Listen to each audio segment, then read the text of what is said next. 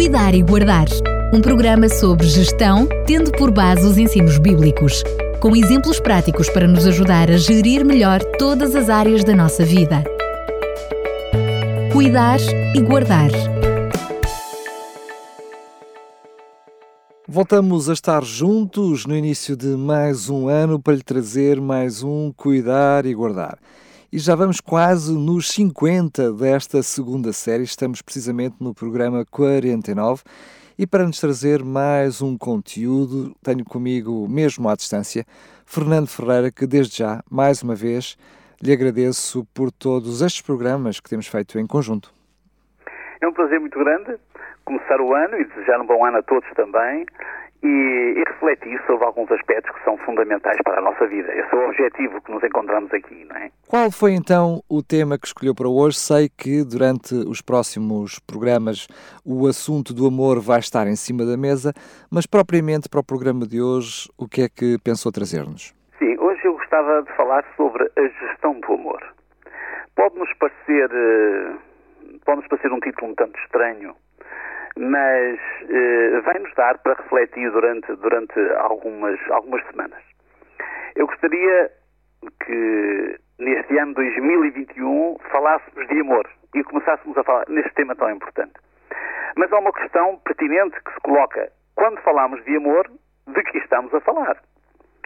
O termo amor descreve realidades tão diversas, tão interessantes e tão essenciais para a existência humana que gostaríamos de refletir durante alguns programas sobre este assunto tão vasto e tão profundo.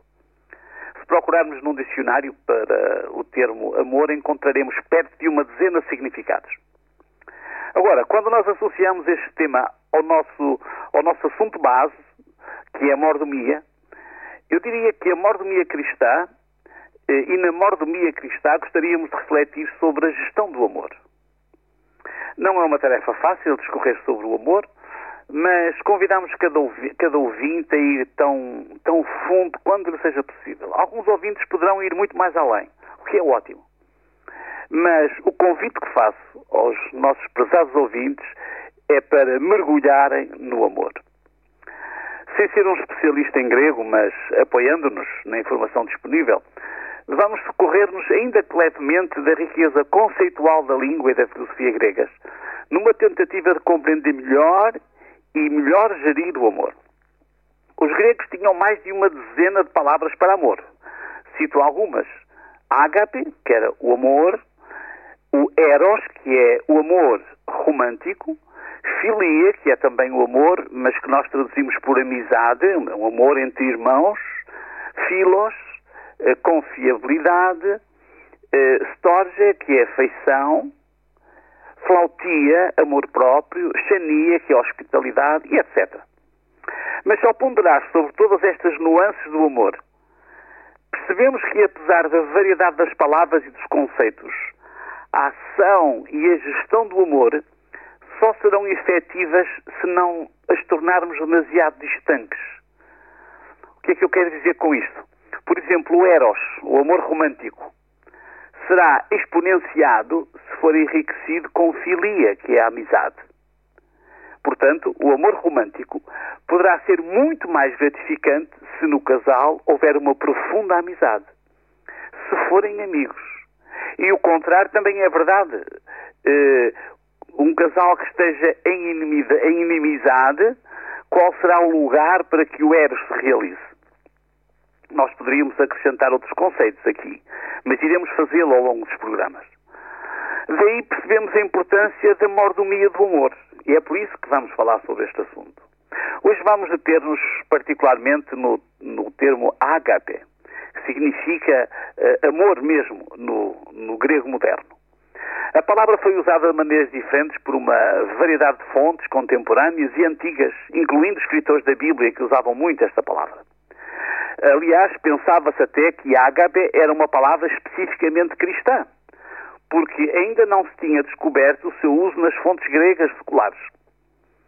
Hoje conhecem-se diversas aplicações deste termo na cultura grega, mas a sua aplicação é tão escassa comparada com a frequência de ágape na literatura cristã. Isto mostra que os cristãos adotaram e apropriaram-se deste termo para descrever o conceito mais elevado do humor, tal como revelam os Evangelhos. João, por exemplo, vou dar apenas quatro exemplos. João usou o termo ágape para definir a Deus. Diz que Deus é amor. Paulo usou este termo para descrever o amor de Deus pela humanidade. Diz em Efésios 2.4 Mas Deus, que é riquíssimo em misericórdia, pelo seu muito amor, HP, com que nos amou, e repete-se o termo. João usou este termo para traduzir as palavras, as palavras de Jesus quando referiu a relação entre ele e o Pai. Em João 10, 15, 10, diz: Se guardares os meus mandamentos, permanecereis no meu amor, no meu HP. Do mesmo modo que eu tenho guardado os mandamentos do meu Pai e permaneço no seu amor. Paulo usou este termo para descrever a excelência do amor. Eh, diz ele: Agora, pois, permanecem a fé, a esperança e o amor. Estas três, mas a maior, a maior destes é o amor. Assim podemos concluir a enorme importância atribuída por Paulo e pelos escritores do Novo Testamento ao ágape, ao amor desinteressado, ao amor princípio. É o amor na forma mais elevada e verdadeira.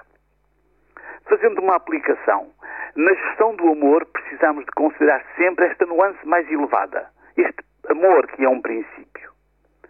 Uh, em Mateus 5,14, Jesus disse, é uma frase bem conhecida: Eu, porém, vos digo, amai os vossos inimigos, bendizei os que vos maldizem, fazei bem aos que vos odeiam e orai pelos que maltratam e perseguem. Como é que é possível? Que amor é este? Como é que é possível amar os inimigos? Pois, cá está, este tipo de amor é especial.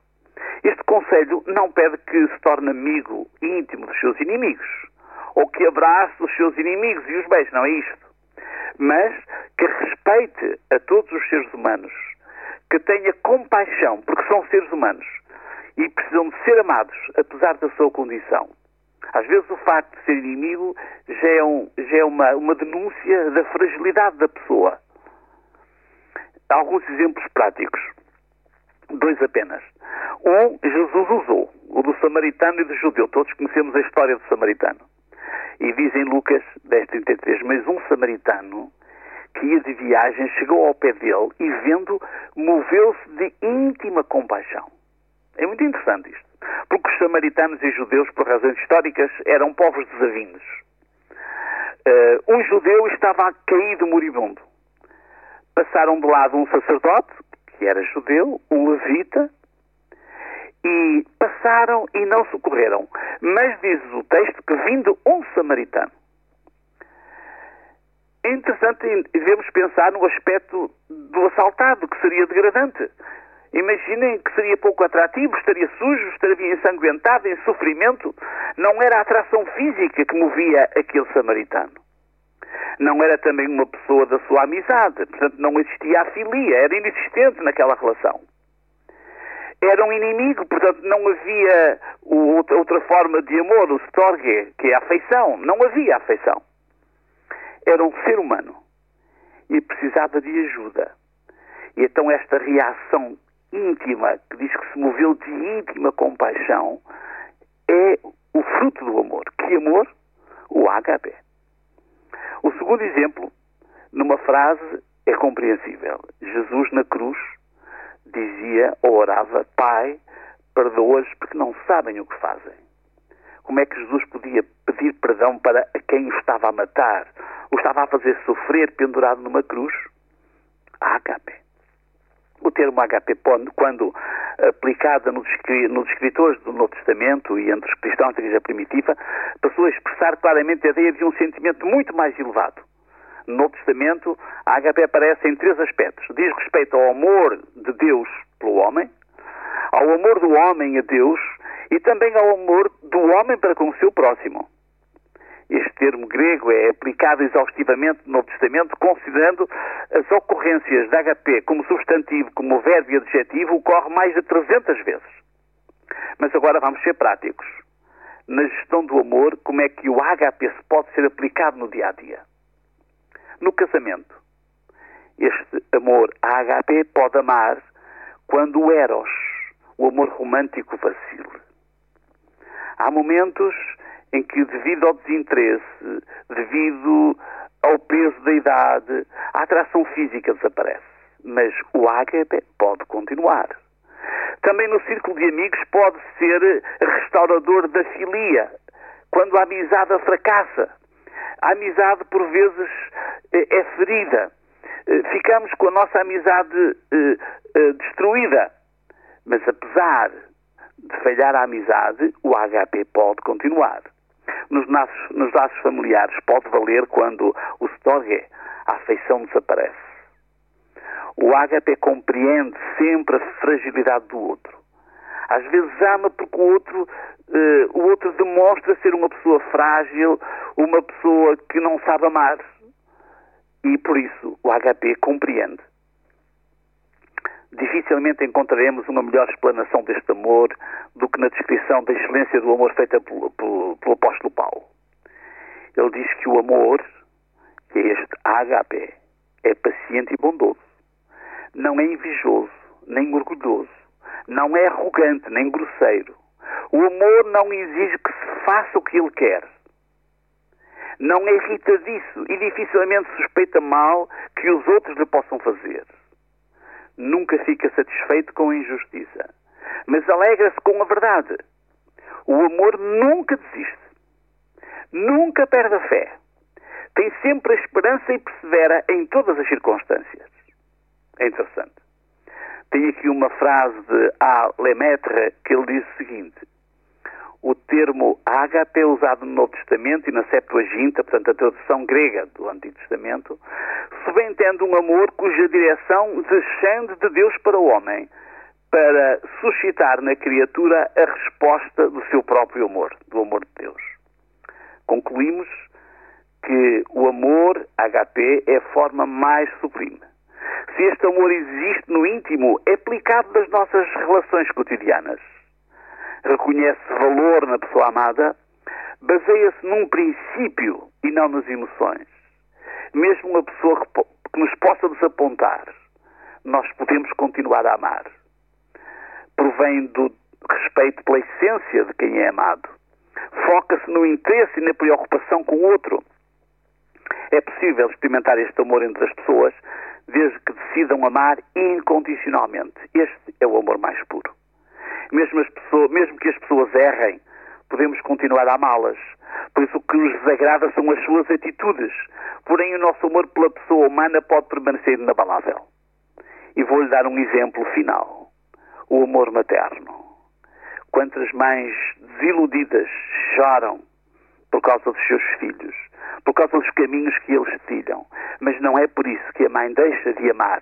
Ou até talvez o seu amor aumente. Aprender a amar e a praticar o amor ágape é descobrir o mais elevado e o mais profundo princípio da mordomia cristã. Cada detalhe da gestão da vida cristã fundamenta-se no princípio do amor a Deus e aos homens. Este princípio de vida habilitar-nos-á e ensinar-nos-á a cuidar e guardar. Aqui procuramos ajudar a descobrir esta relação entre a mordomia e a gestão do amor. Que isto nos inspire para este ano que está a começar. Fernando Ferreira, mais uma vez, muito obrigado pela sua participação. E eu uh, pergunto-lhe agora, então, uh, qual será o tema do próximo programa? Vamos continuar a falar sobre a gestão do humor, desta vez sobre filia, sobre a amizade e vamos procurar uh, compreender como é que este, estas diferentes formas de amor se complementam. Fica aqui o desafio, procuro ouvir-nos na próxima semana. Pronto, Ferreira, mais uma vez, muito obrigado e até lá, se Deus quiser. Até lá e um abraço para todos. Cuidar e Guardar um programa sobre gestão, tendo por base os ensinos bíblicos, com exemplos práticos para nos ajudar a gerir melhor todas as áreas da nossa vida cuidar e guardar.